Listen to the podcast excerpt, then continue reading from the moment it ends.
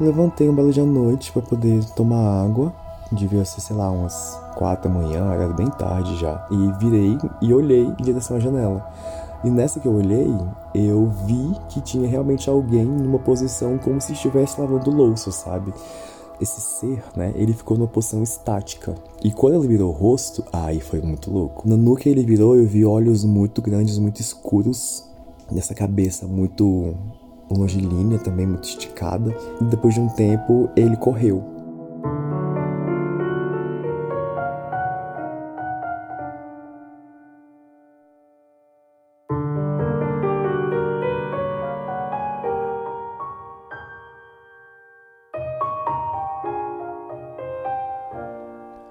O que você faria se, ao levantar de madrugada, visse algo inacreditável na casa à frente? Acendia as luzes e alertava todos, ou simplesmente corria para a cama e torcia para que aquilo não viesse à sua casa também? No episódio de hoje você conhece a incrível história de Ítalo, que vem lá de Itaguatinga do Norte, no Distrito Federal. Ao final, conta pra gente o que você faria se estivesse na pele dele. O podcast Relatos Flutuantes é um projeto colaborativo e você pode nos ajudar de várias formas, seja enviando o seu relato, compartilhando o episódio com outras pessoas ou ainda se tornando um apoiador de nosso projeto. E se você ainda não nos classificou aí no seu aplicativo de podcast, faz isso. Dessa forma, o nosso programa se torna mais relevante e mais relatos vão chegar até a nave. Agora, se você pode ajudar com um pouquinho a mais, Considere-se então se tornar um apoiador através do apoia.se barra relatos flutuantes. Com cinco reais ou mais, você, além de ajudar o programa, também tem direito a ouvir episódios exclusivos e todo mês sai um novo episódio exclusivo para os apoiadores. Também acessa o nosso grupo secreto no Telegram, onde nós discutimos os relatos imediatamente assim que eles são publicados e ainda tem desconto na loja Flutuante. E por falar nisso, você já conhece as nossas camisas? Então acessa aí lojaflutuante.com.br. A loja Flutuante é a maior loja de camisas ufológicas do Brasil. E claro, toda uma coleção de camisas de casos clássicos da ufologia. Fica aí a dica então, acessa lojaflutuante.com.br para abduzir uma de nossas camisas e apoia.se barra relatos flutuantes para se tornar um apoiador. E para fechar, quero dar aqui as boas-vindas ao nosso novo comissário de bordo, Fábio Zacari. Seja muito bem-vindo. E agora sim, eu sou Zero, seu anfitrião, e essa é a fita número 116 dos Relatos Flutuantes. Explicáveis ou não, relatos ufológicos surgem aos montes, a cada dia, hora e minuto. Quantos deles você conhece? E quantos casos sequer são relatados? Ajeite seus fones de ouvido e esteja preparado para experimentar um deles agora. Então, vou contar aqui minha experiência de como foi quando eu vi um alienígena pela primeira e até então última vez. Eu tinha mais ou menos uns, não me lembro agora a data, talvez uns 15, 14, 15 anos mais ou menos. Até no máximo uns 16, enfim nessa faixa aí. E eu tinha, e até hoje tenho essa mania de que do nada, às vezes eu acordo para poder beber água. Isso é uma mania que eu tenho de tempos em tempos, às vezes ela vem, às vezes ela vai. Eu tava nessa época que do nada eu acordava para poder tomar água porque eu morria de sede.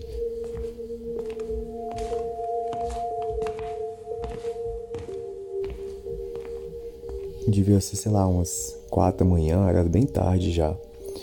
E aí eu acordei, fui até a cozinha.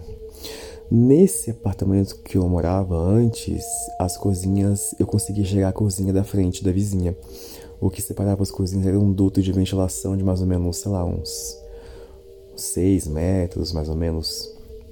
Era bem grande até, mas enxergava a cozinha da, da frente. Tanto é que às vezes a gente se cumprimentava, tudo, tipo, dava até pra poder conversar, conversas rápidas assim. Mas enfim, aí fui em direção à cozinha, acendi a luz. E tô bebendo água ali olhando a parede. Pegando ali o, o filtro ali, tudo aquele a bancada ali é aquela visão, sabe? Quando você chega para poder meio que lavar a louça, digamos assim, você vê aquilo ali, né? E aí, por alguma razão, eu decidi olhar pro lado, em direção à janela que dava também na janela da, da cozinha da, da frente, a da vizinha. E aí, como a luz estava acesa, ela iluminava todo esse duto de ventilação, esse, esse espaço vazio aí de ventilação, e chegava também do lado de lá da, da cozinha, iluminava assim, tipo, ali perto e tal. E se tivesse alguém lá, dava para você ver, porque faria uma silhueta de alguém, sabe? E foi exatamente isso que eu vi. Inclusive, eu tô contando aqui, tô me arrepiando todo, porque é muito maluco esse, esse, essa experiência. Eu tava tomando água e virei, bebendo assim mesmo, tipo, com um copo, sabe? E olhei em direção à janela. E nessa que eu olhei, eu vi que tinha realmente alguém numa posição como se estivesse lavando louça, sabe? Tava assim de perfil para mim é, e tava meio que olhando alguma coisa, observando ali alguma coisa na pia, alguma coisa assim nesse nesse cenário assim, sabe? E essas, essas, esse ser, né, ele ficou numa posição estática. Parece que a impressão que eu tive é de que quando eu acendi a luz, ele percebeu que talvez pudesse ter alguém ali. E aí acho que na cabeça dele, né, não sei, ele imaginou que se talvez ele ficasse parado imóvel, ele passaria batido desapercebido. Só que eu, eu observei que eu vi que tinha uma silhueta ali meio humanoide, assim, sabe? Na direção ali, perto da pia ali e tudo. Da cozinha da frente, obviamente. E. E eu fiquei naquela sensação, tipo assim, meio sonolento, meio tentando entender o que estava acontecendo. E mantive o olhar, né? Porque eu queria entender se tinha alguém ali, se não tinha, enfim. Sei que por fim, depois de um tempo, acho que a própria, a própria criatura, ela também quis se movimentar por alguma razão. E aí, ela, do jeito que estava, ela manteve o corpo de frente para Cuba só que a culpa da cozinha, só que ela virou o rosto. E quando ela virou o rosto, aí foi muito louco. Que nós nos vimos assim muito no olho, sabe? Foi muito chocante, inclusive me arrependo aqui novamente.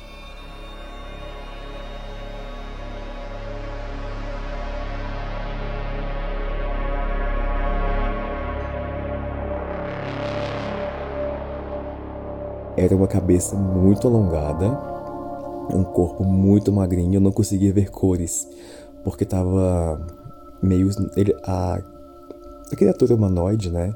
O alienígena, ele tava mais na parte da cozinha onde quase não chegava luz, mas eu conseguia ver claramente que tinha alguém ali. E aí, no que ele virou, eu vi olhos muito grandes, muito escuros, nessa cabeça muito longilínea, também muito esticada, e esse corpinho muito magrinho. E a gente se olhou no olho assim por alguns segundos, depois de um tempo, ele correu. E no que ele correu, ele correu em direção à sala da, da vizinha. E aí, obviamente, não vi mais. E eles também se perderam na escuridão, enfim. Eu não senti medo algum. Isso é muito louco. Porque geralmente as pessoas ficam muito apavoradas, né? E eu não senti medo algum. E do, do jeito que ele estava, é, aliás, do jeito que eu estava tomando a água, ele virou o rosto em direção a mim e eu continuei tomando a minha água. Foi engraçado até. E aí parece que ele que se afugentou comigo, sabe? Parece que ele ficou com medo. Talvez na cabeça dele ele não fosse ser visto, sabe? Sobre a vizinha, eu nunca cheguei a sondar nada com ela, porque eu nunca tive contato com ela. Muito embora gente, às vezes a gente se esbarrasse ali pelas janelas, igual eu falei, dá pra, pra poder ver, né? A janela dela e tal. Mas eu nunca cheguei a bater lá e, e enfim, deixa eu puxar esse assunto ou dar uma, uma verificada. Até porque eu acho que provavelmente ela ia me achar bem maluco, né? Mas eu creio também que esses seres eles devem vir de uma forma muito muito discreta, sabe? Na noite. Então acho que eles não fariam barulho e. Enfim, talvez até usasse algum tipo de invisibilidade, se for o caso, que eu acho que isso é bem possível de existir na realidade deles, na tecnologia deles. Então eles passam super discretos, sabe? Eu tenho certeza que ela não deve ter observado nada, porque, igual eu te falei, ele saiu correndo e não fez um barulho, sabe? Parecia até que ele flutuava, coisa mais maluca.